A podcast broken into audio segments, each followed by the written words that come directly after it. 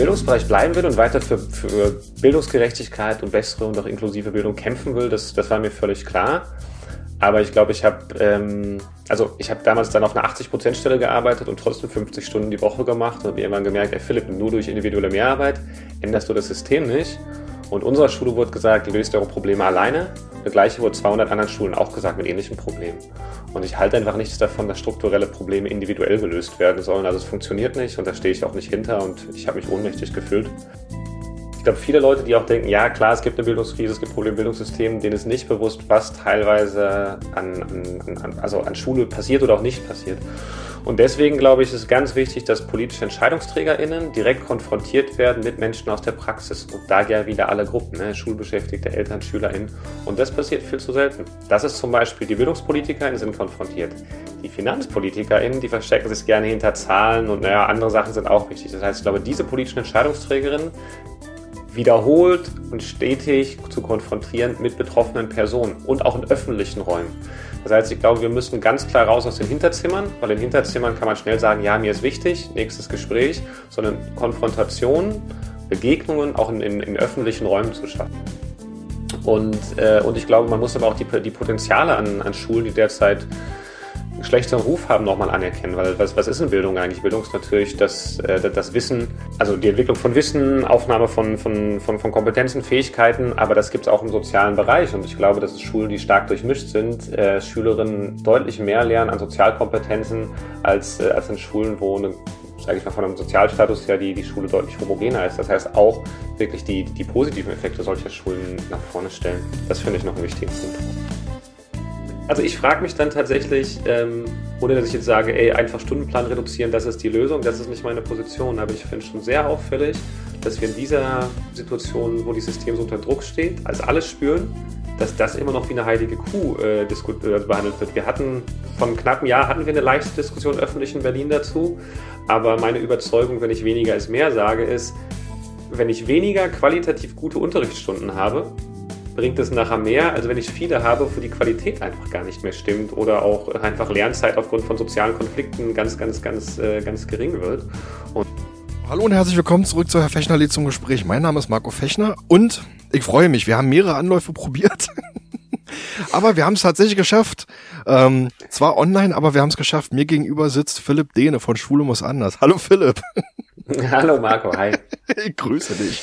Schön, dass es endlich klappt, ja. Ja, ich, ich freue mich auch, ja, tatsächlich. Was, was, was lange währt, wird endlich gut. ähm, und jetzt sitzen wir uns hier gegenüber in so unseren Arbeitszimmern und äh, bei dir ist es ein bisschen freundlicher, ein bisschen heller aus dem Hintergrund. Äh, ja, es ist recht hell, aber draußen ist trüb. Aber wirst du sagen, es ist ein Arbeitszimmer. Also genau, irgendwie hat Corona dazu geführt, dass ich sehr viel Zeit in meinem Zimmer verbringe, auch zum Arbeiten. Und äh, das soll sich hoffentlich irgendwann mal wieder ändern. Ja, ai, ai, ai. ja wir haben uns, wir haben uns alle langsam daran gewöhnt, ne, so zunehmend an die Videokonferenzen und so. Ich bin ja mittlerweile tatsächlich ein ganz, äh, so ein bisschen auch ein Fan davon, von diesem Format. Ich guck den ja, Leuten zwar immer noch. Hm? Nö, das geht mir auch so. Also, also auch bei Studium muss anders nutzen wir viel Videokonferenzen, weil es einfach Fahrtwege erspart und äh, Leute, die viel zu tun haben wegen Kinder oder Arbeit oder so, da können wir uns einfach zeitsparender treffen. Mhm. Aber auch da ist uns total wichtig, dass wir immer wieder auch so reale physische Treffen haben, damit man auch ein Gespür füreinander bekommt und miteinander einfach besser arbeiten kann. Mhm. Ja, da, da hast du vollkommen recht. Aber ich kann es nur bestätigen tatsächlich. Ähm, so aus Elternsicht ist das ein tolles Format, weil es einfach massig Anfahrtswege spart. So. Ähm, aber darum soll es gar nicht gehen. Lieber Philipp, ähm, wir wollen über Schule muss anders sprechen, ein bisschen über dich sprechen. Ähm, ich würde mal ganz gerne ein bisschen chronologisch einsteigen tatsächlich. Also erstmal die Frage, wer bist mhm. denn du eigentlich? Du bist Lehrer ähm, und hast dann irgendwann aufgehört. Magst du mal dazu was erzählen? Ja, gerne. Also ähm, ich bin Lehrer und ich war sogar einer dieser ominösen Quereinsteigenden. Also ich habe eigentlich mal ähm, genau Politikwissenschaft und Islamwissenschaft studiert und bin dann über Teach First tatsächlich an einer, an einer ISS, an einer Sekundarschule in Kreuzberg gelandet, habe da zwei Jahre gearbeitet und ähm, das hat mir so gut gefallen, dass ich gedacht habe, ich will auf jeden Fall an der Schule weiterarbeiten. Ich habe damals eine achte und neunte Klasse gehabt und die wollte ich, also unterstützend, wollte ich auf jeden Fall gerne bis zum Abschluss führen.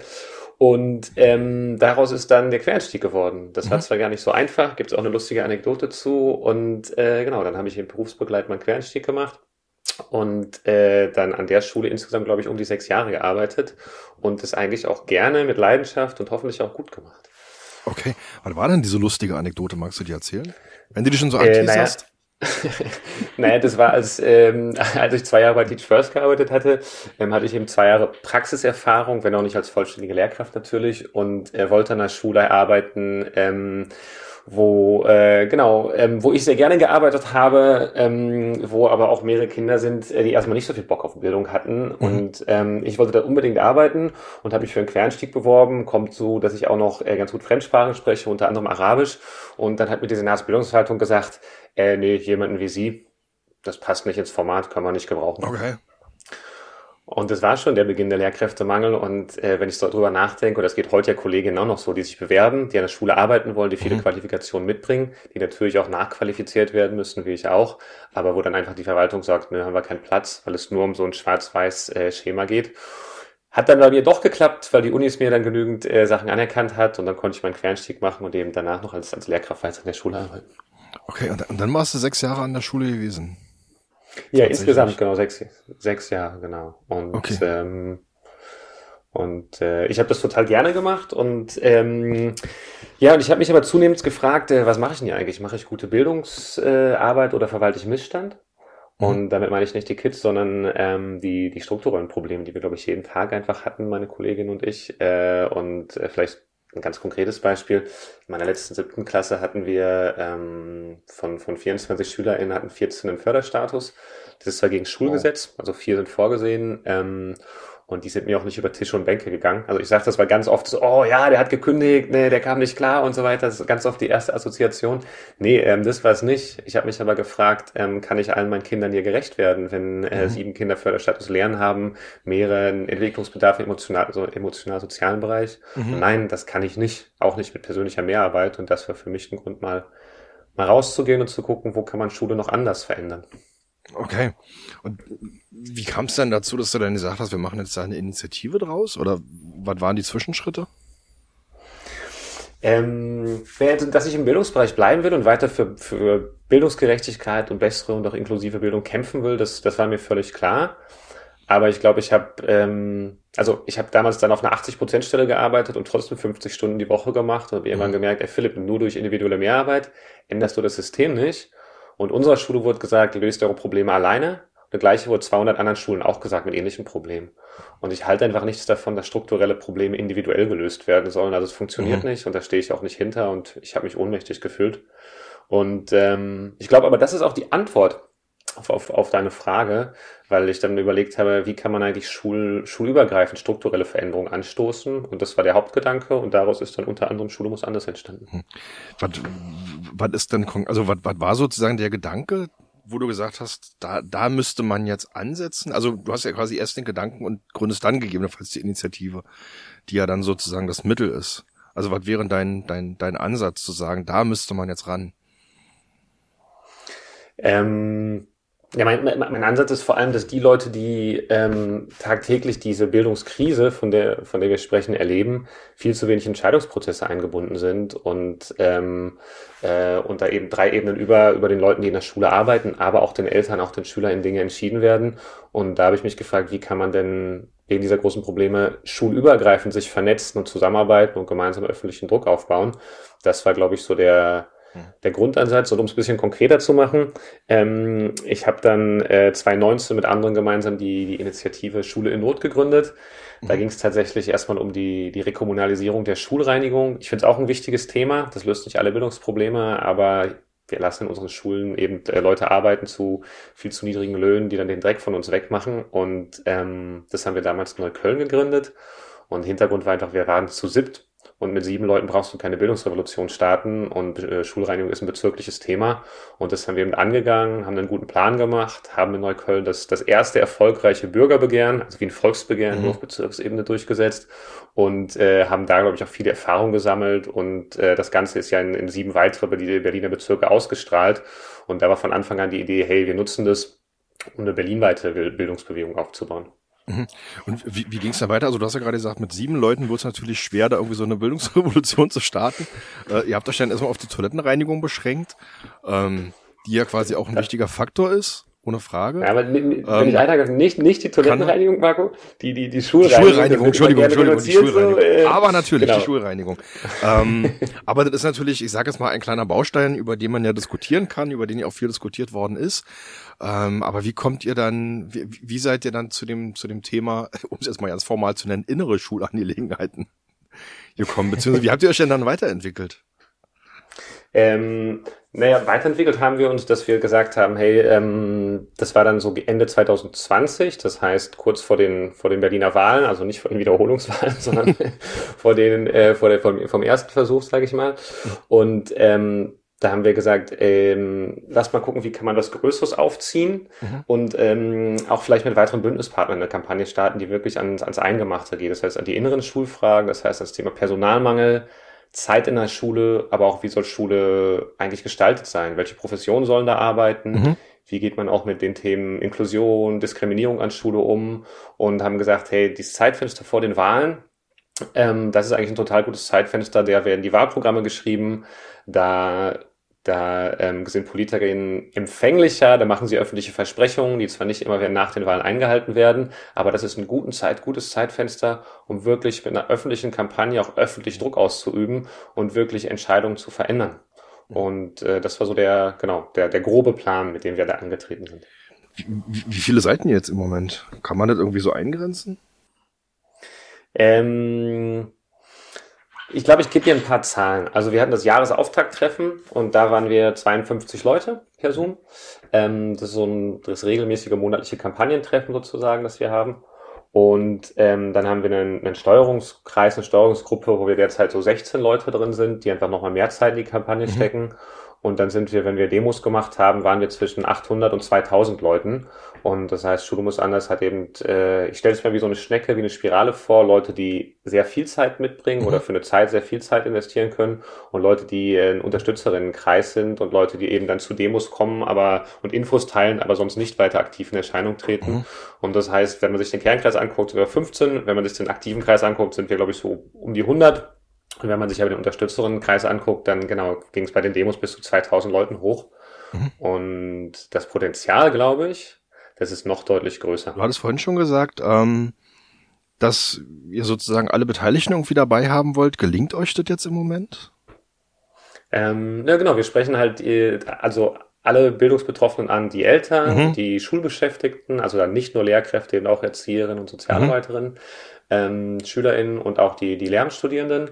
Und uns gelingt es bei tatsächlich bei den Schulbeschäftigten, bei den Lehrkräften und bei den Eltern gut. Und wir haben jetzt relativ neu, seit sage ich beim knappen halben Jahr, auch Lehramtsstudierende, mhm. die, ähm, die, die deutlich mehr werden.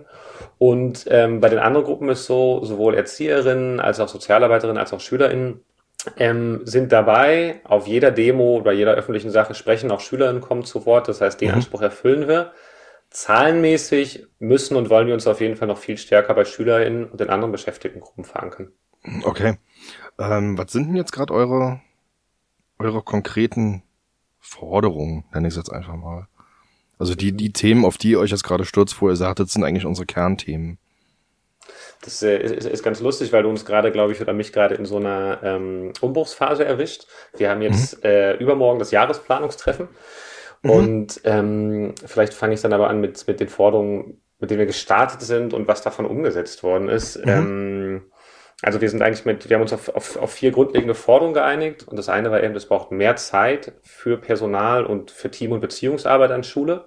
Mhm. Das andere ist, es braucht äh, mehr Lehrkräfte, eine Ausbildungsoffensive für Lehrkräfte, für Sozialarbeiter und für Erzieherinnen. Die dritte Forderung, die wird ja mittlerweile auch sehr, sehr viel besprochen, sind multiprofessionelle Teams als zusätzliche Unterstützung, aber als auch um, als Umdenken von Schule. Und die vierte Forderung war, dass es eine unabhängige Beschwerdestelle braucht für den Bereich Inklusion und Antidiskriminierung. Und äh, was ganz spannend ist, ähm, ist tatsächlich drei von diesen vier Forderungen haben wir auch haben wir auch durchgesetzt. Also ähm, drei von diesen Forderungen und zwar die die unabhängige Be Be Beschwerdestelle für Inklusion und Antidiskriminierung, die multiprofessionellen Teams und auch die Ausbildungsoffensive, zumindest für Lehrkräfte, ist im Koalitionsvertrag verankert. Und ähm, zumindest äh, für, für die, und sie sind oder wie soll ich sagen, und es ist auch Gelder bereit, das, äh, also sind Gelder mhm. bereitgestellt worden. Also wir haben für, für die Lehrkräftebildung es geschafft, durch außerparlamentarischen Druck und in Absprache mit Leuten, die im Parlament sitzen, von allen drei Farben, ähm, wirklich 50 Millionen Euro für die Lehrkräftebildung durch, durchzusetzen und 1,5 Millionen Euro für multiprofessionelle Teams. Mhm. Das ist so das Forderungspaket, mit dem wir angetreten sind. Und wir sind ja eine relativ junge Kampagne. Ne? Wir haben uns im April 2021 gegründet, das heißt, wir sind noch nicht mal zwei Jahre alt und ähm, sind jetzt in einer Phase, wo es darum geht, okay, das sind gute Erfolge für eine junge Initiative, aber was kommt als nächstes mhm. und dass das noch nicht reicht, ist uns völlig klar. Mhm. Wie, wie schätzt du die Chancen auf, auf eine Langfristigkeit ein? Also ich sage mal gerade diese Thema mehr Lehrkräfte, Ausbildungsoffensive, ähm, das ist ja im Moment ein Thema, was ja sehr breit diskutiert wird. Was, was schätzt du, wie schnell da Besserung in Sicht ist oder sein kann? Oder was, was äh, eure, Initiative, eure Initiative dazu konkret beitragen kann? Ähm, also ich glaube, dass das äh, erstens total wichtig ist, jetzt die Weichen zu stellen. Die Ausbildung mhm. von Lehrkräften dauert ein paar Jahre, mhm. ähm, aber die, die, die, die Prognosen gehen ja davon aus, dass wir ohne umzusteuern 20 Jahre lang Lehrkräftemangel vor uns haben. Das heißt, es ist unbedingt wichtig, jetzt eine Ausbildungsoffensive zu starten, in Berlin, aber auch bundesweit. Und was können wir dazu beitragen? Ich glaube, wir können das Thema öffentlich, ähm, öffentlich hochhängen weiter, mit öffentlichem mhm. Druck machen, dafür sorgen, dass ganz konkret in Berlin diese, diese 50 Millionen, die setzen sich aus dreimal 17 Millionen pro Jahr zusammen, die die Unis bekommen, um, um mehr Lehrkräfte auszubilden, um mehr Studienplätze zu schaffen. Mhm. Das reicht hier nicht, weil ein Lehramtsstudien dauert deutlich länger als drei Jahre. Das heißt, dass diese 17 Millionen pro Jahr verstetigt werden, das ist eine ganz klare, ganz klare Forderung, die, die, die, wir, die wir stellen und wo wir weiter mit öffentlichem Druck arbeiten werden. Und wir diskutieren gerade auch, inwiefern wir auf eine, naja, auch auf eine bundesweite Ebene versuchen zu gehen, weil im mhm. Endeffekt ist klar, dieser Lehrkräftemangel muss auch bundesweit angegangen werden und da hat auch der, der Bund, die Bundesregierung und die anderen Bundesländer eine Verantwortung. Mhm. Und da werden wir jetzt auch am Donnerstag diskutieren, ähm, wie, inwiefern wir das als Berliner Bildungskampagne auch nutzen können, weil Berlin ja den Vorsitz der Kultusministerkonferenz hat jetzt für dieses Jahr. Mhm. Ähm, und vielleicht ich frage mich gerade, ob meine Antwort zu, äh, konkret genug war. Ich mache es mal andersrum. Ähm, die Forderungen, die wir stellen, die sind ja nicht einzigartig. Also vielleicht fragen sich auch mhm. Leute, hey, okay, das fordern noch viele andere Leute so, ne? Mhm. Ähm, aber ich glaube, unser Ansatz ist einzigartig. Also diese Gruppen, die ich vorhin aufgezählt habe, ne, Schülerinnen, ja. Schulbeschäftigte, Eltern zusammenzubringen, das ist wirklich eine einfache, aber schlagkräftige Idee. Und wir arbeiten ja auch mit Gesprächen, aber wir arbeiten wirklich viel mit öffentlichem Druck, das heißt mit Demos, mit Bahnwachen, mit anderen Aktionen, mit, mit Aktionswochen an Schulen und, ähm, und haben da doch gut ausgearbeitete Kampagnenpläne. Das heißt, wir machen nicht eine Demo und denken, hey, jetzt war's das, jetzt haben wir einen Erfolg erzielt. Das, das, das, ist, das wäre ein bisschen naiv, das zu denken. Und ich glaube, das hat sich in den letzten anderthalb Jahren, knapp zwei Jahren gezeigt, dass wir mit diesem Ansatz wirklich auch ein Mehrwert für die Berliner Bildungslandschaft sind und da auch, sagen wir, mit mhm. durchgesetzt haben, die es ohne uns nicht gegeben hätte. Okay. Du hattest jetzt, daran wollte ich nochmal anknüpfen und auf das zurückgreifen, was du vorhin schon mal gesagt hattest. Du sagtest irgendwie eine öffentliche Kampagne vor Wahlen. Ähm, du hattest dann auch gesagt, ihr habt die Themen sozusagen auch mit oder mit dazu beigetragen, dass diese Themen in den Koalitionsvertrag kommen. Ähm, jetzt hatten wir aber tatsächlich gerade erst vor, vor, vor wenigen Tagen diese Wahl, diese neue, ähm, wo jetzt im Moment noch nicht so richtig klar ist, äh, wohin, wohin geht die Reise jetzt gerade, mit welcher Koalition. Ähm, wie, habt ihr da irgendwie schon einen Plan zu, eine, eine Änderung? Also ich sag mal, ne, ist ja gut, wenn man die Sachen im Koalitionsvertrag irgendwie drinne hat, die man selber verankern möchte, aber wenn die Koalition wechseln sollte, gibt es natürlich einen neuen Koalitionsvertrag. Wie schätzt du da die Chancen ein, dass, dass eure Forderungen drin bleiben? Ähm, das ist eine gute Frage. Ähm, das hängt ja vor allem damit ab, wer wieder in die Koalition geht. Ne? Ich glaube, da haben wir alle ja mhm. mehrere mhm. Fragezeichen über dem Kopf. So. Ähm, also wenn es die drei gleichen Parteien machen, dann werden die ihren Koalitionsvertrag ja nicht grundlegend überarbeiten, sondern dann wäre unser Ziel, dass es da nochmal eine Schärfe und eine ganz klare Nachstreuung im, im Bildungsbereich mhm. gibt. Wenn es jetzt aber einen Wechsel gibt, was ja durch, durchaus sehr gut sein kann, ähm, dann werden wir auf jeden Fall auch mit, mit den dann in der Koalition seienden Parteien während der Koalitionsverhandlungen nochmal ins Gespräch gehen. Wir haben auch früher schon mit allen Parteien gesprochen, bis auf die mhm. AfD. Ähm, und haben uns dann aber ganz klar auf, auf äh, SPD, Grüne und Linke konzentriert, weil die in der Koalition waren. Wenn sich das mhm. ändert, dann werden wir uns da auch, auch nochmal umstellen. Ähm, was ich glaube ist, ähm, dass keine der Parteien alleine oder keine der Koalitionen alleine diese Bildungskrise lösen wird. Also meine mhm. Erfahrung und auch von Schulen muss anders ist, Bildung finden alle toll im Wahlkampf, auch wenn man mit, der, mit vielen Leuten in der Gesellschaft spricht, Bildung ist so ein wichtiges Thema. Aber die entscheidende Frage ist doch, warum haben wir denn diese Bildungskrise? Und warum ist in den letzten Jahren so wenig passiert? Und ich glaube, ein ein Hauptgrund ist, es geht um die Durchsetzungsfähigkeit. Es geht nicht darum, die besten Vorschläge zu haben. Es gibt richtig gute Vorschläge, um dieses Bildungssystem zu reformieren, um die Bildungskrise zu lösen. Die Frage ist, wie viel politischen Druck baust du, baust du auf, mhm. damit es auch umgesetzt wird? Und da ist ganz entscheidend die Frage der, der, der Finanzpolitik. Also was wir in den letzten anderthalb Jahren gelernt haben, die FachpolitikerInnen mit denen hatten wir meistens gute Gespräche, waren oft auf unserer Seite, da gab es auch Unterschiede zwischen den Parteien. Aber im Endeffekt sind es die Finanzpolitiker, die Daumen heben und senken. Mhm. Und da muss ich ganz klar sagen, wenn es einen Wechsel gibt und die CDU mit dabei ist, dann äh, sehe ich da eher, ich sehe da keine Verbesserung tatsächlich. Weil die, die Finanzfragen, da wird die CDU wird, äh, ist, wird, hält an der schwarzen Null fest, ähm, will nicht Steuern machen. Das heißt, da wird es einzelne Vorschläge geben. Aber ich glaube, nicht, dass das wirklich viel ändern wird. Aber auch wenn die gleiche Koalition sich vorsetzt, braucht es weiterhin Druck von außen, außerparlamentarischen Druck, um eben auch innerhalb der, der, ähm, genau, der Koalition Bildung wirklich als prioritäres Thema zu verankern, weil das ist es bisher nur im Wahlkampf und nicht in der politischen Entscheidung nach der Wahl. Also, das, was du gerade geschildert hast, das, das nehme ich tatsächlich auch wahr. Bei, bei Bildungsfachleuten braucht man da in der Regel wenig Überzeugungsarbeit leisten ähm, sondern halt tatsächlich am Ende, wenn die Frage ist, wofür geben wir den Euro jetzt aus, weil man gibt ihn quasi ja doch irgendwie nur einmal aus. Ähm, was, was mich interessieren würde, ist, wie, wie, also wie bekommt man das hin? Ich sag mal, das ist ja kein Thema, was erst seit gestern irgendwie so ist, ähm, sondern das kann man sich irgendwie seit 30 Jahren und länger angucken. Äh, Bildung ist halt irgendwie immer wichtig. Ähm, bis, bis es in die Finanzverhandlungen geht, aber wie bekommt man da tatsächlich eine Veränderung hin? Also reicht da gesellschaftlicher Druck? Ähm, Jein. Also, ähm, um es klar zu machen, wir sagen nicht, wir können alleine so einen Druck aufbauen, dass sich genügend ändert. Ich glaube, es braucht ganz viele verschiedene Ansätze. Und aber ohne diesen politischen Druck wird es nicht gehen, diesen mhm. politischen mhm. Druck von außen. Und ähm, ein ganz konkretes Beispiel nochmal, das hat man bei den letzten Haushaltsverhandlungen gesehen. Ähm, da war direkt vor dem Wochenende, bevor die, die, die Koalition aus SPD, Grünen und Linken nochmal in die, in, die, in die letzte Runde gegangen ist, übers Wochenende, haben wir eine 24-stündige Mahnwache gemacht vom Abgeordnetenhaus, hatten gemeinsam mit dem Landeselternausschuss, mit mehreren Bezirkselternausschüssen, mit dem Landesschülerinnenausschuss, mit anderen Kampagnen oder mit anderen Gruppen einen öffentlichen Brief explizit zu dem Thema lanciert und veröffentlicht und ja auch ziemlich äh, Wellen geschlagen hat und haben da an der Stelle wirklich geschafft, nochmal mehr Geld für Bildung rauszukopfen. Das heißt, das ist mhm. ein Beispiel, wo dieser öffentliche Druck funktioniert hat. Ähm, ich glaube, was es braucht, ist es einerseits die, diese, diese tagtägliche Arbeit, ähm, die von den Landeselternausschüssen gemacht, von den Gremien gemacht wird und so weiter, um konkrete Probleme an einzelnen Schulen immer wieder zu adressieren. Was wir machen ist, wir weisen auf strukturelle Probleme hin. Und eigentlich müsstest du, also wenn man sich mal so ein Bild malt, ich glaube, am schönsten wäre es, wenn man es auf die Pause-Taste drücken kann, dann überlegt, wie baut man die Schule im jetzigen Mangelsystem gerechter und besser auf. Und ähm, genau, und macht es dann. Nur man kann halt nicht auf Pause drücken, weil erstens äh, die Leute ja tagtäglich weiter zur Schule gehen. Mhm. Ähm, ja. Wie, wie, wie macht man Mangel, wie macht, macht, wie macht man Mangel sichtbar? Mhm. Also das ist ja immer ähm, die Frage bei so, bei, bei, bei so Initiativen und Kampagnen, wie macht man eigentlich die, die, das Problem ähm, sichtbar, bemerkbar, so dass außen, nenne ich es jetzt einfach mal, tatsächlich mhm. erkannt wird, oh, da gibt es einen, einen, dringenden Handlungsbedarf. Mhm.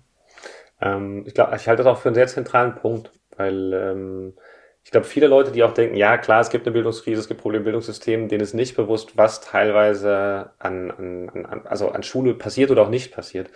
Und deswegen glaube ich, ist es ganz wichtig, dass politische EntscheidungsträgerInnen direkt konfrontiert werden mit Menschen aus der Praxis. Und da ja wieder alle Gruppen, ne? Schulbeschäftigte, Eltern, SchülerInnen. Und mhm. das passiert viel zu selten. Das ist zum Beispiel, die BildungspolitikerInnen sind konfrontiert. Die FinanzpolitikerInnen, die verstecken sich gerne hinter Zahlen und naja, andere Sachen sind auch wichtig. Das heißt, ich glaube, diese mhm. politischen Entscheidungsträgerinnen wiederholt und stetig zu konfrontieren mit betroffenen Personen und auch in öffentlichen Räumen. Mhm. Das heißt, ich glaube, wir müssen ganz klar raus aus den Hinterzimmern, weil in Hinterzimmern kann man schnell sagen, ja, mir ist wichtig, nächstes Gespräch, sondern Konfrontation, Begegnungen auch in, in, in öffentlichen Räumen zu schaffen. Das, das, das ist das eine. Und das andere ist, glaube ich, ähm, um man, man muss Forderungen zuspitzen und, ähm, und sich auf drei, vier Forderungen verständigen, mhm. wo auch mehrere Leute in der Stadtgesellschaft, glaube ich, hinterstehen und stetig wieder den, den Druck erhöhen. Mhm. Ich, ich würde mal ganz gerne ein konkretes Beispiel rausgreifen. Also du hast gerade schon so den, den, den Gegensatz aufgemacht, Fachpolitiker versus Finanzpolitiker. Ich kann mich an eine Rede erinnern im Abgeordnetenhaus, ihr habt die neulich sogar geteilt. da ging es um die Frage, wie groß sind eigentlich die Berliner Klassen? Ähm, und, und da greift für mich tatsächlich dieses Beispiel oder diese, diese Idee, wir, wir, wir arbeiten mit, mit Beispielen ein bisschen zu kurz tatsächlich. Ähm, weil ne, die eine Argumentation ist, die Klassen sind einfach zu voll berlinweit, was sie sind, ohne Frage. Mhm.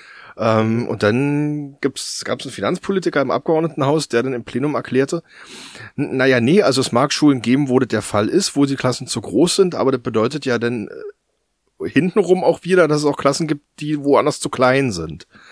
Ähm, das heißt also, man kann sich dann quasi immer so schön, so schön rauswinden, nenne ich es jetzt einfach mal, wenn man mit Einzelbeispielen arbeitet. Lassen wir bei diesem Beispiel bleiben. Wie kommt man, wie kommt mhm. man dahin, das besser, besser nach, nach außen zu vermitteln, sozusagen, das Problem? Oder, ja, wie, wie kriegt man das hin? Ähm, also erstens sind die Zahlen, die da, da zitiert sind, falsch tatsächlich. Ähm, aber die Frage ist, wie bekommt man dann jetzt, ich glaube, ähm, man muss öffentlich widersprechen. Also das ist und, und auch und dann auch einen Raum schaffen, wo das öffentlich, also wo diese Aussage nochmal öffentlich wiederholt wird, aber wir nicht in der zuhörenden Rolle sind als Teil der Stadtgesellschaft, sondern wir auch reagieren können. Und das heißt ganz konkret in dem Beispiel, ich finde es total spannend, gerne ein öffentliches Format, Hybrid, wie auch immer, mit 300, 400, 500 Leuten, wo man ihn oder dann zu anderen Themen auch andere nochmal einlädt und das einfach nochmal diskutiert und dann diese Aussagen auch nochmal ähm, mit Betroffenen diskutiert werden können. Und wenn dann nämlich irgendwie 200, 300 Betroffene im Raum sind, dann ist es kein Einzelbeispiel, weil eine Person sagt, bei mir in der Schule ist aber so und so, sondern es ist ja wirklich eine, eine geteilte Erfahrung. Ähm, das, äh, das das ist, glaube ich, das eine. Und das andere ist natürlich da, wo man nicht mit, ähm, mit Geschichten weiterkommt, auch ganz klar belastbare Zahlen zu haben. Und um bei dem Beispiel zu bleiben, ähm, wir haben in, äh, in Berlin eben doch Förderzentren, die haben deutlich kleinere Klassen. Wir haben teilweise temporäre Lerngruppen, wir haben Willkommensklassen, die haben alle eine viel niedrigere Klassenfrequenz. Mhm. Wir haben Schulen, äh, wo die Klassen einfach äh, kleiner sein können aus pädagogischen Gründen. Und das fällt alles in den Dingen, die er gesagt hat, ähm, das, das fällt völlig raus. Das heißt, auch wirklich rein statistisch ist das, was da gesagt wurde, total angreifbar. Und auch das muss man machen. Lass uns das mal umdrehen. Also, ne, weg, mhm. weg sozusagen von der, von der Problemkommunikation hin zu dem, was wollen wir eigentlich? Also, war das sozusagen die positive Vision dahinter? Mhm. Wie gibt man, wie, wie, wie verkauft man einem Finanzpolitiker eine positive Vision von etwas, was am Ende nicht in Zahlen messbar ist? Muss die Frage gerade mal kurz sacken lassen. Naja, also ich, ich, ich frage ich frag mal ein bisschen konkreter. Also wenn du sagst, wir wollen kleinere Klassen haben, ähm, wo ja wahrscheinlich an sich wenige widersprechen würden. Ähm, aber was wäre sozusagen der Punkt, an dem du diese, dieses Ziel einer kleineren Klasse einem Finanzpolitiker erklärst, äh, wo er nicht sofort antworten kann, aber ist teurer? Ähm, lustig, ich glaube, ich würde auf zwei Ebenen antworten. Ich komme gleich auf die, auf die inhaltliche. Mhm. Ich würde sagen, es muss ihn, also es muss, der politische Druck muss so hoch sein, dass er einfach sagt, es kostet ihn so viel, äh, sich dagegen zu stellen, das, das kann er sich nicht leisten. Mhm. Also das meine ich mit politischem Druck. Ich glaube, nachher sind solche Entscheidungen eben nachher nicht nur eine inhaltliche Frage, also, sondern eben auch wirklich eine Frage von, was kostet das jemanden, der dort in der Entscheidungsposition sitzt. Mhm. Ähm, gleichzeitig äh, glaube ich, dass eine, eine ähm, den Erfahrungswert, also das hört man ja öfters, gerne mal eine Woche in der Schule mitlaufen und als positive Vision wirklich nochmal gucken, ähm, es gibt ja Positivbeispiele aus anderen Ländern, ähm, was heißt das eigentlich für das Thema Bildung, also wir haben in Berlin zehn Prozent der, der, der Jahrgänge ähm, oder eines Jahrgangs, die keinen Abschluss machen. Was heißt denn das gesellschaftlich? Was heißt es aber auch wirtschaftlich? Und das mal umzudrehen, wie du sagst, zu sagen, hey, wenn wir ein besseres Bildungssystem haben, dann profitiert unsere Gesellschaft in 10, 20, 30 Jahren auf ganz vielen verschiedenen Ebenen. Mhm. Und das ist eine Geschichte, die wird auch öfters erzählt und die ist auf jeden Fall auch für Leute, die eher in Zahlen als in Geschichten denken, total anschlussfähig. Mhm. Jetzt, jetzt haben wir diese Thema, also gut, gut, dass du es aufmachst, also diese, dieses Thema, wie viele Schülerinnen und Schüler verlassen eigentlich jedes Jahr unsere Schulen ohne Abschluss? Das sind, je, nach, je nachdem, welche Berechnungsgrundlage man nimmt, irgendwo zwischen 8 und 12 Prozent. Ähm, jetzt stellen wir ja aber auch fest, dass sich diese 8 bis 12 Prozent nicht auf, ich sag mal, 800 Schulen verteilen, sondern auf äh, Schwerpunktschulen, nenne ich es jetzt einfach mal. Mhm. Ähm, habt ihr da, habt ihr euch darüber nochmal, also darüber mal Gedanken gemacht, wie man speziell diese Schulen fördern kann oder inwieweit sich das in euren Forderungen wiederfinden könnte? Oder ist das da schon mit drinne?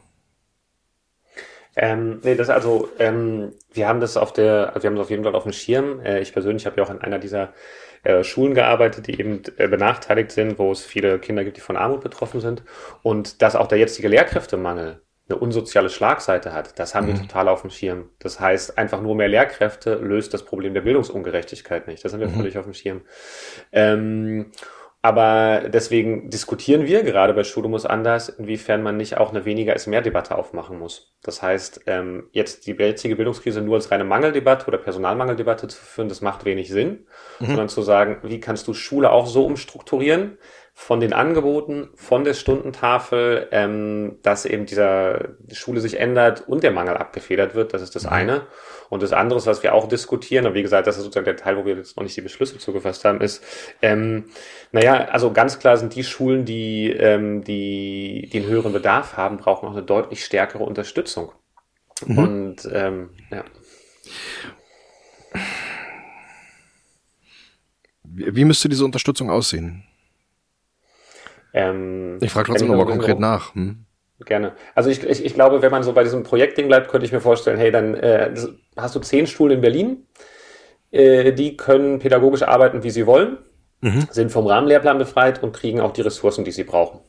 Ähm, das heißt, sie können wirklich so sagen, das fände ich wirklich ganz spannend, ähm, das einfach mal zehn Schulen ausprobieren zu lassen und zwar ganz gezielt Schulen ähm, in herausfordernder Lage. Mhm. Ähm, das wäre so dieser, dieser Best Practice Ansatz. Ähm, das andere ist ähm, generell, also wir haben ja derzeit Schulen, also Schulen werden ja nur noch zu 97 Prozent ausgestattet und oft ist es so, dass aber Gymnasien noch im Durchschnitt besser ausgestattet mhm. sind und andere Schulformen weniger. Das heißt, man muss durchaus auf jeden Fall auch eine, über eine Umverteilung der Lehrerinnenschaft reden. Das ist das eine. Und, äh, und ich glaube, man muss aber auch die, die Potenziale an, an Schulen, die derzeit einen schlechteren Ruf haben, nochmal anerkennen. Weil was, was ist eine Bildung eigentlich? Bildung ist natürlich das, äh, das Wissen, also die Entwicklung von Wissen, Aufnahme von, von, von, von Kompetenzen, Fähigkeiten, aber das gibt es auch im sozialen Bereich. Und ich glaube, dass es Schulen, die stark durchmischt sind, äh, Schülerinnen deutlich mehr lernen an Sozialkompetenzen als, äh, als in Schulen, wo eine sage ich mal, von einem Sozialstatus her die, die Schule deutlich homogener ist. Das heißt auch mhm. wirklich die, die positiven Effekte solcher Schulen nach vorne stellen. Das mhm. finde ich noch einen wichtigen Punkt. Lass uns mal, ich, ich würde ganz gerne nochmal auf einen, auf einen Teilaspekt davon ausgehen, äh, eingehen. Mhm. Pass auf. Ich würde dich bitten, jetzt mal ganz kurz die Rolle zu wechseln. Jetzt mal nur du als Lehrer, als Lehrkraft. Mhm. An einer mhm. äh, ehemal oder von ehemals einer Schule in schwieriger Lage. Ähm, und du sagst mir jetzt, die müsste man mit Ressourcen anders ausstatten. Welche Ressourcen würdest du dieser Schule geben, geben wollen, wenn du die Möglichkeit hättest? Also ich würde auf jeden Fall geben sowas wie Teaching Assistance. Das heißt, ähm, dass oft noch, eine, oft noch eine zweite Person im Unterricht ist, die muss aber keine ausgebildete Lehrkraft sein. Das heißt, ähm, so eine Person kann in, in, in Übungsphasen total wichtig unterstützen, ähm, wenn es auch mal eine Teilungsgruppe gibt, aber auch im emotional-sozialen Bereich. Das heißt, das finde ich eine super wichtige Unterstützung.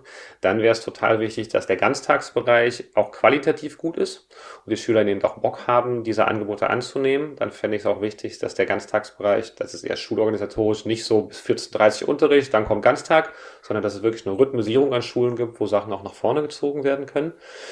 Schulpsychologie ist total wichtig. Also ähm, und auch Schul Schulsozialarbeit und Schulpsychologie zwar in der Form, dass es wirklich auch Angebote an der Schule gibt. Ähm, und dann in manchen Bereichen auch äh, ja eine, eine engere Zusammenarbeit mit äh, mit dem Jugendamt. Ähm, ich weiß, das ist bei manchen Eltern auch ähm, auch verpönt, aber wir hatten ganz konkret mal in meiner Schule einen Fall, wo es einen Schüler gab, ähm, wo es so viele Auffälligkeiten gab, dass wir gemerkt haben, wir können den so nicht mehr, also wir können den nicht mehr so betreuen, begleiten, wie er es braucht. Mhm. Haben wir auch mit der Familie viele Gespräche geführt. Die Familie war sehr offen. Mhm. Und dann äh, war es aber so, dass ähm, das Jugendamt äh, zurückgeschrieben hat auf unsere Anfrage. Ich weiß nicht, diese Mail ploppte halt auf und äh, da stand, ja, wir haben gerade äh, ein neues Computersystem hier bekommen, deswegen ist viel los. Wenn euer Problem in drei Monaten noch besteht, meldet euch doch nochmal. Oh Gott. So, und das war ein Schüler, wo es um die Wurst ging so. Und, ähm, und da eben eine, eine, eine viel schnellere Zusammenarbeit auch der, der, der, der Gruppen. Mhm. Ähm, ich würde deine Frage gerne noch erweitern. Und mhm. zwar, du hast gefragt, welche Ressourcen braucht man? Ich finde auch wichtig, wie kann man Schule umgestalten? Also es war so, wenn meine SchülerInnen, sage ich mal, 35 Stunden Unterricht hatten, und davon war wegen Lehrkräftemangel oder teilweise auch, weil manchmal die Chemie zwischen den KollegInnen und manchen Klassen nicht gestimmt hat und SchülerInnen dann sehr gerne Grenzen ausgetestet haben. Das war eine weiterführende Schule, oder? War eine weiterführende Schule, mhm. ja. Und ähm, äh, es war eine Schule mit einem krass motivierten Kollegium und einer, ich bin sehr gern zur Schule gegangen, auch in meiner, in meiner Klasse, was ich mhm. sagen muss, die Schülerinnen sind sehr gern zur Schule gekommen. Das heißt, wir hatten eine ganz, ganz geringe Schuldistanz. Das heißt, man kann wirklich mit guter pädagogischer Arbeit eine Menge mhm. machen. Was es aber auf jeden Fall auch gab, Unterrichtsstunden, wo die Schüler mit einem ganz geringen Lernzuwachs rausgegangen sind oder es auch viele Konflikte gab. Und das hat auch mit der geringen Personalausstattung zu tun. Und ähm, da würde ich sagen, weniger ist manchmal mehr. Das heißt, bei uns wäre es besser gewesen, oder in meiner Erfahrung, manchmal okay, dann haben die Kids halt einen Stundenplan von, sage ich mal, 27 Stunden. Und von den 27 Stunden sind aber auch 24 gut.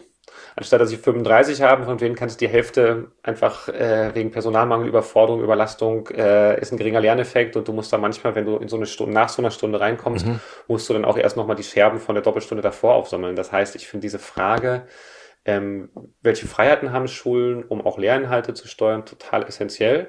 Und letzter Punkt dazu, Lehrplanentrümpelung, ja, ist immer so ein Schlagwort. Was heißt das konkret? Das konkret heißt es, du lernst so, wenn du einen Kontext hast, an den du anknüpfen kannst. Und mhm. die Lehrpläne geben oft vor, dass wir unseren Schülern Sachen beibringen wollen, die, wo es ganz wenig Kontext gibt und die auch einfach, wo du auch einfach nicht gut erklären kannst, warum brauchen die das, warum müssen die das jetzt lernen? Und ich glaube, auch das ist eine Möglichkeit, Schule wieder so zu gestalten, dass Schülerinnen, die vielleicht erst mal in der siebten Klasse ankommen und nicht so Bock auf Schule haben, wieder eine krass hohe Motivation und eine mhm. intrinsische Lernmotivation entwickeln. Okay. Ähm, würde mal ganz gern in der, in der Schulbiografie ein bisschen weiter nach vorne gehen. Also du hast jetzt gerade die, die, die Problemlagen beschrieben, die du bei dir an einer weiterführenden Schule hast. Ähm, jetzt ist aber auch schon, ja, immer wieder natürlich auch Thema, dass diese, diese Schülerinnen und Schüler mit Problemlagen ja eigentlich schon mit Problemlagen eingeschult werden, die sich dann eigentlich nur noch fortschreiben. Ähm, wie nehmt ihr das wahr bei euch bei, bei Schule muss anders? Und was bedeutet das für die Grundschulen? Für eure Forderungen für die Grundschulen? Genau. Ich, ich glaube, die Frage kann ich für Schule muss anders nicht beantworten, sondern die muss ich jetzt Philipp beantworten. Ähm, vielleicht nochmal zum Verständnis. ähm, nee, nee, nee, nee, ja, ist nee, ganz wichtig. Weil, ähm, weil ich, also Schule muss anders ist eine Kampagnenorganisation, die sich mhm. bewusst auf, auf ein paar Forderungen fokussiert, um hinter diesen wirklich viel Druck aufbauen zu mhm. können. Okay. Wir könnten das gar nicht leisten. Wir sind ehrenamtlich, sind auf Spenden mhm. angewiesen. Wir können ja. es ehrenamtlich gar nicht leisten, uns zu allen Bildungsthemen zu äußern. Und ja. da gibt es ja schon viele Akteure, die das machen. So, ich beantworte die Frage aber total gerne. Und ähm, äh, natürlich muss man früher ansetzen. Also der Grund, äh, Grundstein wird in der Grundschule gelegt. Ich habe mich manchmal gefragt, ey, was haben die Kolleginnen in der Grundschule gemacht? Wenn in der siebten Klasse dann eben ähm, Jugendliche ankamen, die echt sehr geringe Lese- und Schreibfertigkeiten hatten. Mhm. Das ist aber ungerecht den Kolleginnen gegenüber, weil die haben sozusagen die Kinder ja an der ersten Klasse übernommen, Alphabetisierung und so weiter. Aber deswegen, es muss auf jeden Fall wirklich mehr finanziert werden in die Grundschulen. Und bevor jetzt wieder kommt, ja, Berlin gibt doch schon am meisten Kopf pro, pro Schülerin aus. Das muss man erstens sich mal genau im Detail angucken. Und zweitens ist es so, dass der Bildungssoziologe Aladin Falani sagt ja, Berlin gibt im OECD-Vergleich oder Deutschland gibt im OECD-Vergleich zu wenig Geld aus. Mhm. Aber mhm. wenn man sich das nach Schulform anguckt, ist es nochmal ganz anders. Im Abi-Bereich ist Deutschland sogar leicht überdurchschnittlich bei den Schulausgaben pro Kopf. Mhm. Okay. Ähm, in der Sek 2, äh, in der Sek 1, also ähm, Berlin so sechste bis zehnte, bundesweit fünfte bis zehnte Klasse, ähm, ist es unterdurchschnittlich und im Grundschulbereich ist es krass unterdurchschnittlich. Das heißt, da wo die Schülerinnen noch am wenigsten segregiert sind, wo sie noch zusammen zur Schule gehen, gibt der deutsche Staat pro Kopf am wenigsten Geld aus. Das ist ein massives Versagen der Bildungspolitik und da müsste wirklich finanziell umgesteuert werden, das will ich ganz klar sagen. Ähm, und äh, von und auch jetzt im begrenzten System würde ich sagen, wo wir einen Personalmangel haben, gucken, dass man ganz viel Ressourcen in die Grundschule gibt und wenn das bedeuten würde, dass man in den Oberschulen, wie gesagt, die Stundentafel vorübergehend reduziert, dafür in den Grundschulen aber mehr Zeit hat, muss man das unbedingt machen. Und, ähm, und, und weil du ja gefragt hast, naja, es gibt SchülerInnen, die, die kommen schon mit Problemen an, ähm, die laufen weiter. Ich finde so ein bisschen, natürlich gibt's Härtefälle wird es ja manchmal genannt, Leute, bei denen es einfach sehr viel Unterstützung, Arbeit, auch sozialarbeiterische Tätigkeit bedarf, um, um, um Leute aufzufangen. Das ist richtig. Aber das ist nicht die, die, die Masse der Leute.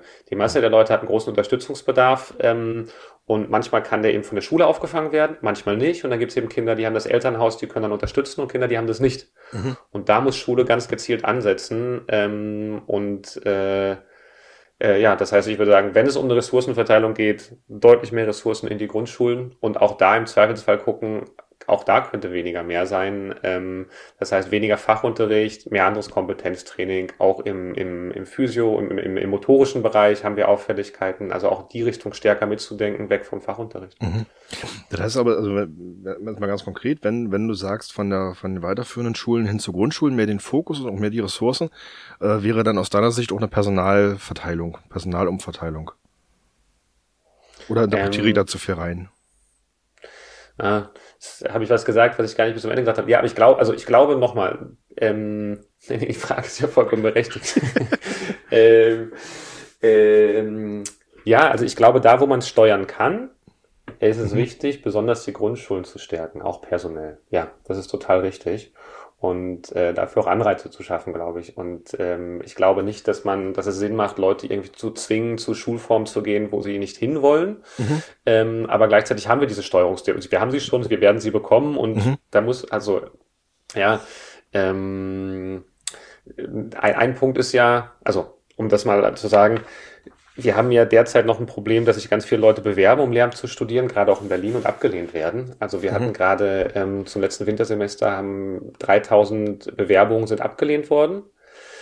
Ähm, das sind nicht Personen, aber ähm, weil manche Leute bewerben sich ja doppelt, äh, aber davon allein 1500 im, im Sonderschulbereich und sehr viele in der Grundschule. Das heißt, wir haben ganz viele Leute, die wollten Grundschulpädagogik in Berlin studieren und sind abgelehnt worden, weil der NC zu hoch war, weil es nicht genügend Studienplätze gibt. Das heißt, wenn man das jetzt zulassen würde und schnell neue Studienplätze schafft, hätten wir in sechs, sieben Jahren einfach mal viel, viel mehr Leute, die ausgebildet sind, um an Grundschulen zu arbeiten. Und das mhm. ist super wichtig, ähm, das jetzt parallel zu kurzfristigen Maßnahmen mit, mit einzuleiten. Mhm. Ich würde gerne nochmal auf einen anderen Aspekt kommen. Du hast es vorhin gesagt, irgendwie, ne, also wir reden ja die ganze Zeit über Ressourceneinsatz und so weiter, Ressourcenumverteilung. Ähm, ne, was ich gerne dich, dich einfach mal fragen würde. Ähm, mhm. Auch dich als, als, als Lehrer, wie du das wahrgenommen hast. Wir haben jetzt in Berlin hier ähm, die, die, die eigenständige Schule mit allem, was das in der Konsequenz bedeutet, mit sämtlichen Entscheidungsprozessen, die in so einer Schule stattfinden. Ähm, Siehst du da in dem Bereich Möglichkeiten, Sachen effizienter zu gestalten? Ähm, ja, also ich finde, äh, ich finde die eigenverantwortliche Schule an sich eine gute Idee, wird aber auch manchmal doch benutzt, damit die Senatsverwaltung schön Verantwortung an die Schulen abgibt. Eine Sache ist, es gibt sehr verschiedene Unterstützungstöpfe für die Schulen. Ne? Mhm. Ähm, und damals zu überlegen, kann man die nicht zusammenfassen. Also es gibt die PKB-Mittel, dann gibt es den, äh, den, den, den Unterstützungsfonds und so weiter und mhm. Verfügungsfonds, genau, und die Unterstützungsfonds, danke. Und, ähm, und dann können die Schulleitungen, also gerade die kleinen baulichen Mittel zum Beispiel, die sind ja aus dem Verfügungsfonds rausgeflogen, sind jetzt wieder reingekommen. Manche Schulleitungen haben gar nicht mitbekommen, dass sie die Gelder wieder zur Verfügung hatten. Das heißt, Gelder, die dann da sind, werden nicht ausgegeben. Also da wirklich äh, das zu entbürokratisieren und schon Vorgaben zu machen, äh, also es braucht ein paar Vorgaben, aber das Ganze zu entbürokratisieren mhm. und den Schulen da ähm, wirklich mehr Freiheit zu geben, wofür sie das einsetzen können, das, äh, das sehe ich auf jeden Fall so. Und wenn ich vielleicht selber noch einen Gedanken dazufügen darf, was mir wirklich auffällt, ähm, so diese regelmäßige Konzepte schreiben. Also was ja im, im, im Sinne von eigenverantwortlicher Schule durchaus Sinn ergibt, dass nicht eine Schule grundsätzlich Gedanken über äh, bestimmte Themen mal macht. Ähm, aber was ich beispielsweise bis heute nicht verstanden habe, ähm, so unersetzlich ein Gewaltschutzkonzept ist, aber warum müssen 800 Schulen jeweils für sich durchdeklinieren, wie die äh, Kommunikationswege mit dem Sibut sind? Das habe ich bisher, bisher noch nicht so richtig verstanden, weil die ja sowieso irgendwie doch äh, relativ gleich wahrscheinlich sind. Ähm, und da würde ich mir halt, oder würde ich mir auch wünschen, dass die Verwaltung da vielleicht einfach sagt, ihr habt da mal ein Musterkonzept, äh, überlegt euch mal, wo ihr das an euren Stellen anpassen müsst, dass es zu eurer Schule passt. Ja, äh, volle, volle Zustimmung. Also ähm, ich glaube, jede Schule muss tatsächlich eine Anpassung vornehmen, weil Schulen dann doch einfach sehr komplexe eher irgendwie dann auch wieder Ohne Frage. Räume sind. Aber äh, nee, to totale Zustimmung und äh, sowas, das, ähm, das, das ist ja auch bei der Ausarbeitung von Unterrichtsmaterialien. Ne? Also zum Beispiel bei mir war es so, ähm, dass es teilweise so war, dass ich in manchen Kursen ähm, mit den Büchern, die wir hatten, sprachlich schwer arbeiten konnte, weil mehrere SchülerInnen da ähm, einfach sprachlich Probleme hatten. Hast du, mhm. du kannst mit Glossaren arbeiten, mit Vorentlastung und so weiter. Bei mir hat das dazu geführt, dass ich relativ regelmäßig auch nochmal Texte selbst geschrieben habe, Arbeitsblätter natürlich auf, auf mhm. Vorlage der, der Schulblätter. Und, ähm, oder auch, es gibt Leute, die gerade im Referendariat danach wunderbare Materialien ausarbeiten und die Materialien bleiben dann oft manchmal bei einer Person, manchmal in einem Fachbereich, manchmal in einer Schule und äh, auch dort ein vernünftiges System zu haben, wie man das systematisiert ähm, teilen kann, weil auch da spart man sich aber, ja, das, das, das ist eine, eine weitere total ähm, total wichtige Stellschraube, um irgendwie mehr Synergieeffekte zu schaffen und Arbeit zu sparen. Ich würde gern, jetzt, jetzt, jetzt wird so ein Stück abgeschweift, was ja aber gut ist. Ähm, was sind denn jetzt eure nächsten, also jetzt zur Schule muss anders, was sind denn ähm, mhm. eure nächsten Aktionen, eure nächsten Ideen? Also jetzt jenseits der Frage, dass wir jetzt im Wahlkampf sind, beziehungsweise im, im, nicht im Wahlkampf, sondern in der Koalitionsfindung sind und daher sicherlich eine Menge passieren wird. Ähm, ähm, genau, also ich glaube, das, das eine, was, was weiterläuft, ist auf jeden Fall die Frage der Hochschulvertragsverhandlungen. Mhm. Ähm, ich hatte ja vorhin gesagt, dass wir eine Ausbildungsoffensive fordern und was wir tatsächlich geschafft haben, ist, dass dieses Thema Hochschulverträge, ist ja ein krass unsexy Wort, das muss man ja sagen, Hochschulverträge, das interessiert sich ja keiner für. Ne? Ähm, vor, vor, allem muss man erstmal verstehen, warum die nicht einfach beim, beim Land Berlin liegen, warum das Land Berlin die nicht schreibt. Äh, ja, ja, genau, diese, ähm, richtig. Und äh, also zur Erklärung, die werden ja zwischen, zwischen dem, dem, dem Berliner Senat und den Berliner Hochschulen ausgehandelt und da geht es unter anderem um die Lehrkräftebildung. Mhm. Und ähm, da ist es so, dass wir es geschafft haben, dass das zumindest ein öffentliches Thema ist. Es gab mehrere Berichterstattungen dazu. Wir hatten letztens einen, ähm, ein Townhall-Meeting mit über 400 Teilnehmerinnen dazu und diese werden eben weiterverhandelt zwischen jetzt und Juni.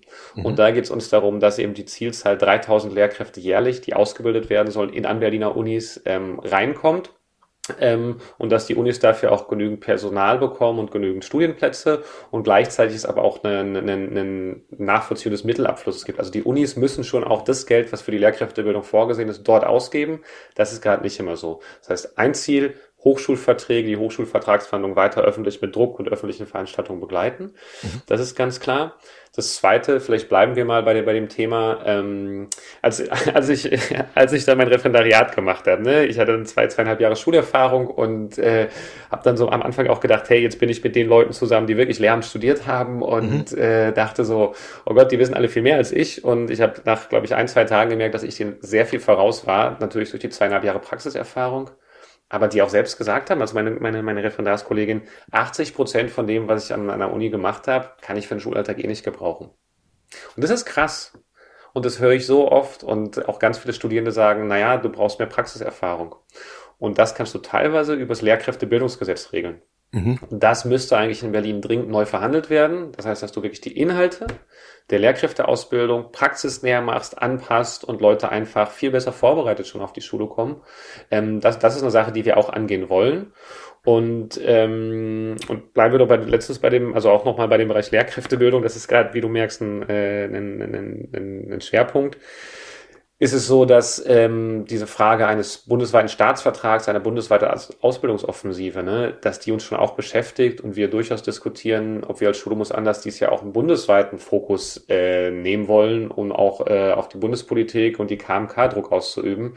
Denn äh, was gerade passiert, dass Bayern äh, jetzt irgendwie den anderen Bundesländern die Lehrkräfte abwerten will. Da schreien mhm. alle so, oh Gott, das geht nicht. Ja, finde ich auch doof. Berlin hat das gleiche die ganzen Jahre auch gemacht und hat auch anderen Leuten versucht, es mhm. abzuwerten. Das heißt, dieses ganze Konkurrenzmodell zwischen den Bundesländern, das kann doch nicht sein beim, beim Thema öffentliches Gut und das Lehrkräfte oder die Zahl der Lehrkräfte ist ein öffentliches Gut. Das sind, ähm, das sind drei Bereiche da drin. Und ähm, und sonst geht es äh, so ein bisschen auch um die Frage, oder das war eine lange Antwort. Ich mache hier erstmal einen Punkt, Marco, dann kannst du nachfragen oder sagen, das war nicht konkret genug, aber sonst antworte ich wieder so lang. Nee, ich würde, ich würde ganz gerne an der Stelle so stehen lassen. Ähm, was, also tatsächlich, was, also was mich erschreckt, um, um einen Punkt nochmal aufzugreifen, vielleicht zu ergänzen, diese Thema, wir werben uns gegenseitig die Lehrkräfte ab. Ich habe das Gefühl, dass da gerade auch in der KMK wieder so ein merkwürdiger Mentalitätswandel stattfindet, weil man sich zumindest lange bemüht hat, so diese Konkurrenz um Lehrkräfte nicht ganz so weit in den Vordergrund treten zu lassen ähm, aber ich habe jetzt wirklich im Moment das Gefühl, dass das jetzt irgendwie äh, relativ egal zu sein scheint. Also Brandenburg macht jetzt irgendwie seinen eigenen Stiefel mit der Frage, welche Qualifikationen brauchen eigentlich Lehrkräfte, ohne sich ja irgendwie rückzukoppeln in der KMK. Bayern startet irgendwie eine, Ab äh, eine Abwerbeoffensive. Keine Ahnung, ich finde äh, nicht gut, um es mal vorsichtig zu formulieren. Ich, ich finde es auch total daneben. Man muss sagen, finde ich aber schon, dass Berlin sich jetzt echauffiert und ähm, aber Berlin natürlich auch vorher schon in Österreich war, versucht hat, Lehrkräfte abzuwerben mhm. und so weiter. Das heißt, Berlin ist Teil von diesem Wettbewerbssystem. Ohne was Frage. ich schon ganz krass finde. Ähm, ist, wir haben ja auch schon vor, vor anderthalb Jahren, also vor dem Wahlkampf bei den Wahlen 21, haben wir ganz klar gesagt, eine Ausbildungsoffensive ist eine ganz wichtige Stellschraube. Und das Thema, das da aber dann bildungsmäßig den Wahlkampf bestimmt hat, war dann ja die Verbeamtung. Und ähm, das wäre nochmal ein ganz eigenes Thema. Aber die Verbeamtung löst einfach nicht das, das Lehrkräfteproblem, das wir haben. Und das ist damals, ähm, also zumindest von, von Frau Giffey anders dargestellt worden und auch medial oft anders diskutiert worden. Und da geht es gar nicht erstmal vor oder gegen die Verbeamtung, ne? aber sozusagen, das ist nicht die Lösung unserer Probleme. Und da finde ich mhm. auch Berlin zwei Jahre wieder verschenkt zu sagen, hey, man kann das Thema Verbeamtung diskutieren. Persönlich bin ich dagegen. Ähm, man kann es dafür entscheiden, aber man muss doch parallel die Weichen stellen, weil das wird das eigentliche mhm. Problem nicht lösen. Und da finde ich, muss sich Berlin auch in den letzten zwei Jahren an die eigene Nase fassen, dass äh, das ganz viele Ressourcen gefressen hat in der Senatsverwaltung, im Abgeordnetenhaus und die, die, die, die grundlegenden Stellschrauben nicht wirklich angegangen worden sind. Hm. Also der Punkt hat mir in der Debatte tatsächlich auch sehr gefehlt. Also jetzt, wie gesagt, unabhängig von der Frage, wie man zum Thema Verbeamtung steht, ja oder nein. Ähm, aber so diese, so diese Frage, unter welchen Arbeitsbedingungen arbeiten dann unsere dann Beamten mit den Schülerinnen und Schülern? Weil, also dieser Punkt kam mir auch sehr, sehr zu kurz. Also der wurde eigentlich noch nicht beantwortet. Nee, genau. Und, äh, und da habe ich aber bin ich, da bin ich ganz hoffnungsfroh für dieses Jahr. Ich glaube ja tatsächlich, dass ähm, dieses Jahr die Debatte um den Lehrkräftemangel nochmal deutlich zunehmen wird. Wir hatten ja gerade ähm, am, glaube ich, 27. Januar das, dieses Gutachten der Ständigen Wissenschaftlichen Kommission der, der Kultusministerkonferenz. Und zumindest in den Kreisen und Chatgruppen, wo ich drin bin, haben diese Empfehlungen, ich mhm. fasse sie mal zusammen. Ja, ähm, Teilzeit soll eingeschränkt werden, Mehrarbeit, teilweise auch größere Klassen, zumindest bei den Älteren. Mhm. Und wenn es dann zu stressig wird, geht doch mal, liebe Lehrkräfte, und holt euch einen Achtsamkeits- oder Yogakurs. Ähm, das ist ein Schlag ins Gesicht, ist eine Unverschämtheit und das ist wirklich auch dysfunktional. Und ähm, ich glaube, also das hat ja mediale Aufmerksamkeit erzeugt, das hat Frust bei den Kolleginnen erzeugt. Ähm, es gibt ja auch diese Initiative Bildungsrat von unten, bildungsrat.org, da hänge ich auch mit drin, zusammen mit Marc Rackles, Bob Blume und Sabine po Susanne Posselt. Ah, ganz, ganz, ähm, kurz, ganz kurz zur Erläuterung. Äh, Marc ja. Rackles ist ehemaliger Staatssekretär hier in Berlin. Bob Blume ist Lehrkraft aus Lehrer aus Baden-Württemberg und Susanne Posselt ist Lehrerin aus NRW. BAVÜ. Auch, auch Baden-Württemberg. Also zumindest in der Zeit in Bavü. Ähm, genau. okay, alles klar. Äh, zumindest mit ihr auch eine neue Kooperation. ähm, und, und ich glaube, dass das wirklich nochmal ein wichtiges Thema wird, sowohl in Berlin als auch bundesweit. Wir haben nämlich gerade schon so, also äh, Sachsen-Anhalt hat gerade entschieden oder will gerade entscheiden, dass Lehrkräfte mal eine Stunde mehr arbeiten sollen. In der NRW ist es gerade so, dass ähm, Teilzeit eingeschränkt werden soll und nur noch mit ganz äh, gewichtigen familiären äh, Begründungen ähm, erlaubt werden soll. Das heißt, diese teilweise sehr dysfunktionalen Vorschläge der SWK werden gerade Praxis. Und ähm, ich finde nochmal diesen Punkt wichtig, wir haben ein Schulsystem unter Druck das ist ein krasser Druck. Ähm, den spüren ja. Kolleginnen, den spüren SchülerInnen. Du bist auch Elternteil, Marco, ich weiß nicht, wie es dir geht, aber ja. Eltern, mit denen ich rede, die spüren diesen Druck. Und ähm, wenn du immer weiter Druck reingibst, das heißt einfach die Arbeitszeit der Kollegin erhöhen oder Teilzeit verringern, mhm. das hilft dem System nicht. Du musst einen Weg finden, ja. Druck rauszunehmen aus der Debatte oder aus dem Schulsystem nicht aus der Debatte.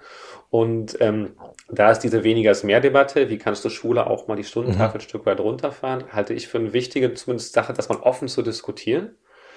Ähm, und, und was ich ganz wichtig finde bei der Debatte ist, dass wir da keine reine Mangeldebatte draus machen. Hm. Sondern dass es eigentlich geht für mich zentral um Bildungsgerechtigkeit. Und es leiden alle unter der jetzigen Mangelsituation. Aber es gibt Leute, die halt leiden halt stärker drunter. Nochmal, dieser Mangel hat eine unsoziale Schieflage. Mhm. Und deswegen wünsche ich mir eigentlich dieses Jahr eine, eine, eine, Debatte um soziale und um Bildungsgerechtigkeit. Und weil du vorhin gefragt mhm. hast, was, was, was strebt Schulum uns anders an? Eine Sache ist ganz klar zu sagen, wir werden uns an dieser Debatte beteiligen, wollen Akzente setzen und wollen auch ganz klar diese Verknüpfung zwischen Bildungsgerechtigkeit und Lehrkräftemangel ziehen. Mhm. Da, da würde ich noch mal einen Punkt mit reingeben, weil du gerade Elternsicht gesagt hast und ähm, also tatsächlich merken wir das auch als Eltern, ne? Oder ich als Elternteil. Ähm, wenn du, wenn, die Lehrkräfte immer weiter unter Druck stehen am Ende in den Schulen, beziehungsweise immer mehr, immer mehr Aufgaben mit übernehmen müssen, einfach weil entweder KollegInnen wegfallen oder aus welchen Gründen auch immer, äh, bedeutet das am Ende, dass der Unterricht einfach nicht besser wird. Um nicht zu mhm. sagen, er wird halt einfach schlechter. So. Und da können jetzt die Lehrkräfte nichts dafür, das ist einfach zwangsläufig. Ähm, das bedeutet dann aber, zweierlei. Entweder wird er zu Hause nicht aufgefangen, weil das äh, wird halt nicht erkennbar, sondern die Kinder werden halt einfach schlechter beschult. Oder aber die Lehrkraft sagt, ich gebe dann sozusagen diesen Teil der Wissensvermittlung nach außen. Das sind dann Hausaufgaben, zu denen, bei denen die Kinder dann wieder begleitet werden müssen. Das belastet einmal die Kinder natürlich und andererseits aber natürlich auch die Eltern. Führt aber auch zu genau dieser sozialen Schieflage, die du gerade mit gemeint hast. Also das gibt Eltern, die können dabei gut helfen und es gibt aber auch Eltern, die können das nicht. Entweder weil sie zeitlich nicht schaffen oder weil sie inhaltlich dazu nicht in der Lage sind. Da gibt's ja mannigfaltige Gründe. ähm, die auch niemand zu, niemand zu verantworten oder zu verschulden hat in dem Moment. Weder die Eltern noch die Lehrkräfte, sondern passiert ja. halt leider dadurch. Das heißt also, dadurch öffnet sich diese Schere am Ende eigentlich noch weiter. So. Ja, also ähm, ja, genau, danke für deine auch hier für den Rollenwechsel und äh, für, für, für deine Elternsicht. Aber ähm, also ich frage mich dann tatsächlich, ähm, ohne dass ich jetzt sage, ey, einfach Stundenplan reduzieren, das ist die Lösung, das ist nicht meine Position. Aber ich finde mhm. schon sehr auffällig, dass wir in dieser Situation, wo die System so unter Druck steht, als alles spüren, mhm. dass das immer noch wie eine heilige Kuh äh, also behandelt wird. Wir hatten vor einem knappen Jahr hatten wir eine leichte Diskussion öffentlich in Berlin dazu, aber meine Überzeugung, wenn ich weniger ist mehr sage, ist, wenn ich weniger qualitativ gute Unterrichtsstunden habe, mhm. bringt es nachher mehr, als wenn ich viele habe, wo die Qualität einfach gar nicht mehr stimmt oder auch mhm. einfach Lernzeit aufgrund von sozialen Konflikten ganz, ganz, ganz, äh, ganz gering wird. Und, ähm, und es ist immer noch so ein bisschen so die Idee, ich meine, unser Schulsystem kommt ja ein bisschen aus dem fordistischen Zeitalter und äh, so Fließbandarbeit habe ich immer dieses Bild. Das heißt, wir schmeißen ein bisschen polemisch gesagt unseren SchülerInnen immer mehr 45 Minuten Bausteine an den Kopf und je mehr sie davon an den Kopf bekommen, desto besser kommen sie hinten raus. Das ist ja so ein sehr ähm, additives mhm. Verständnis mhm. und das ist aber lernpsychologisch ziemlicher Unsinn. Ähm, also auch deswegen finde ich die Debatte, neben dem Mangelding braucht ja unser Bildungssystem auch generell diese Debatte. Ähm, wie Lernen anders organisiert werden kann. Hm. Also was, was ich tatsächlich wirklich wichtig finde, was ja teilweise schon diskutiert wird, aber was aus meiner Sicht tatsächlich noch weiter in den Vordergrund muss, ist einfach diese, diese, diese Prüfungskultur, nenne ich es jetzt einfach mal. Ne? Also unsere, unsere Tochter ist an einer weiterführenden Schule und es gibt wirklich Phasen, wo ich das Gefühl habe, sie ist eigentlich nur noch dabei zur Schule zu gehen und nachmittags für Klausuren zu lernen, damit sie dann irgendwie ein oder zwei Tage später dann irgendwie das, das für Klausuren wieder abrufen kann. Ähm, wo sich mir einfach die Frage stellt, okay, wie viele Prüfungen brauche ich wirklich? Und wo könnte man nicht sozusagen durch eine Straffung dieses Klausurplans tatsächlich einfach Lernzeit gewinnen? Mhm. Mhm. Voll. Und also so. das teile ich auch und ja. Also, ich, also ich, kann, ich kann die Frage nicht pauschal beantworten, aber die fände ich tatsächlich wirklich mal sinnvoll. Ähm, weil das braucht Ressourcen bei den Schülerinnen und Schülern, diese Klausuren, für diese Klausuren nochmal zusätzlich zu lernen, das irgendwie alle auszuspucken wieder. Ähm, und das ist natürlich auch Zeit, die auch Lehrkräfte bindet. Ne? Irgendwie die Klausuren schreiben, ja. also Klausuren vorbereiten, Klausuren schreiben, Klausuren nachbereiten. Äh, das macht ja die Tage auch nicht kürzer.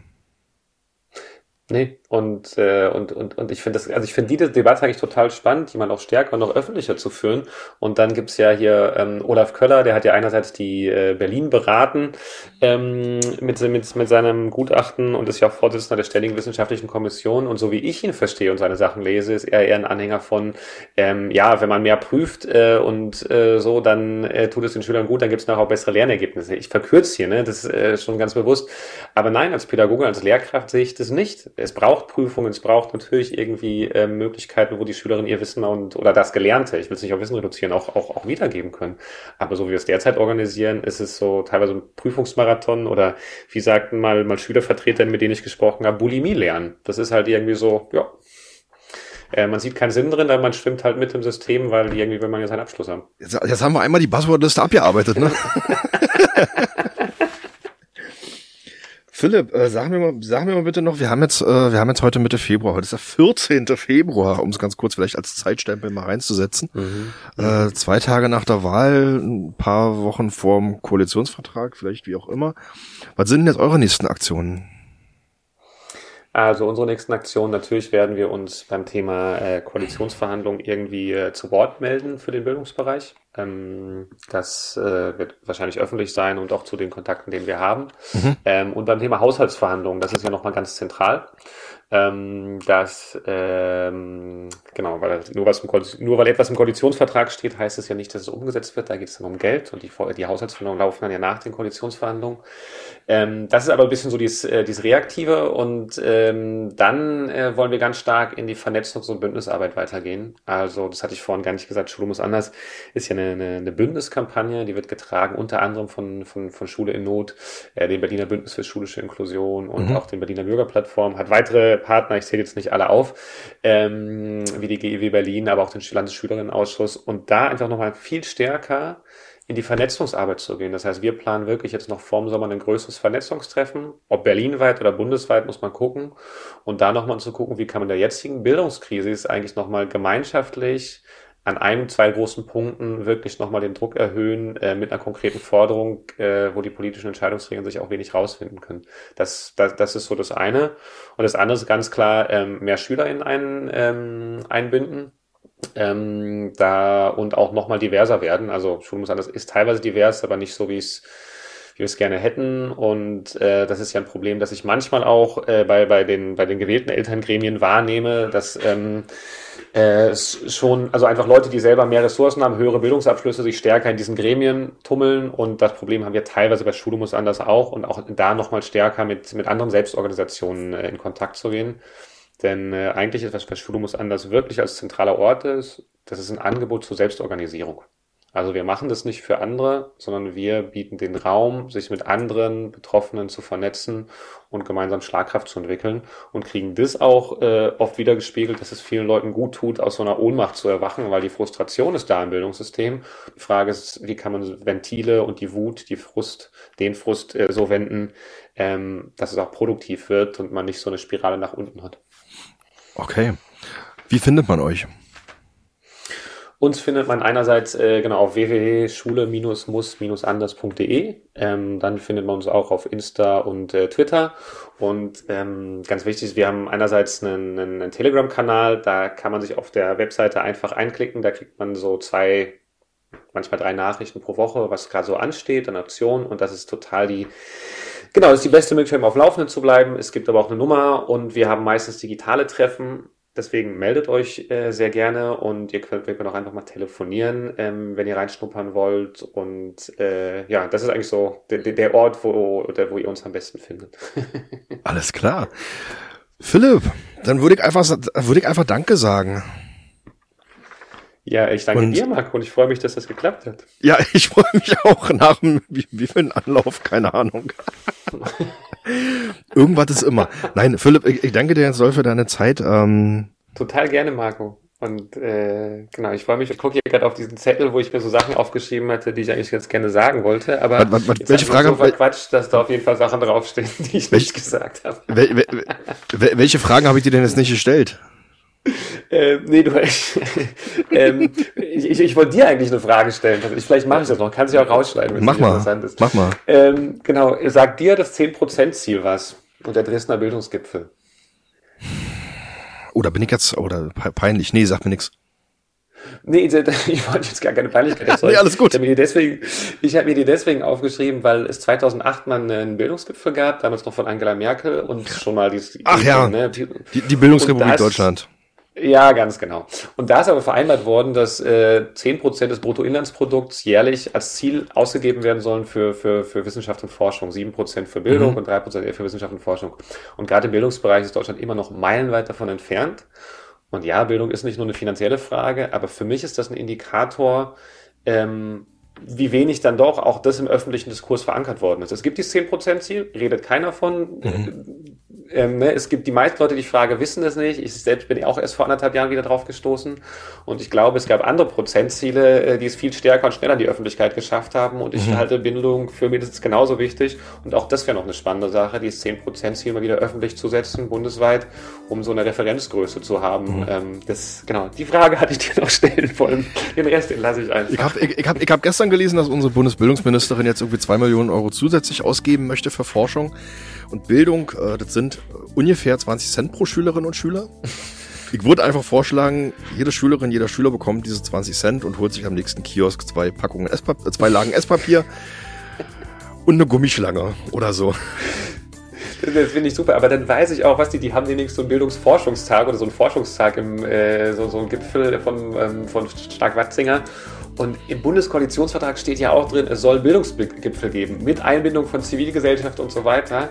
Meine Info ist, derzeit sind drei Stunden am Rande dieses Forschungstags da geplant und das ist für mich kein richtiger Bildungsgipfel. Also auch da kann man die Bundesregierung mal fragen, wann findet dieser Bildungsgipfel statt? Wer ist dabei aus der Zivilgesellschaft? Ich glaube, es gibt genügend Leute aus Berlin, anderen Bundesländern, die beteiligen sich sehr gerne mit guten Ideen. Ähm, ja, auch das finde ich spannend. Alles klar. Punkt. Sehr schön. Philipp, ich danke dir. Ähm, Wunderbar. So, und liebe Zuhörerinnen und Zuhörer, ähm, bis, also danke fürs Zuhören, mal wieder. Und äh, bis nächste Woche. Ich würde mich freuen. Tschüss.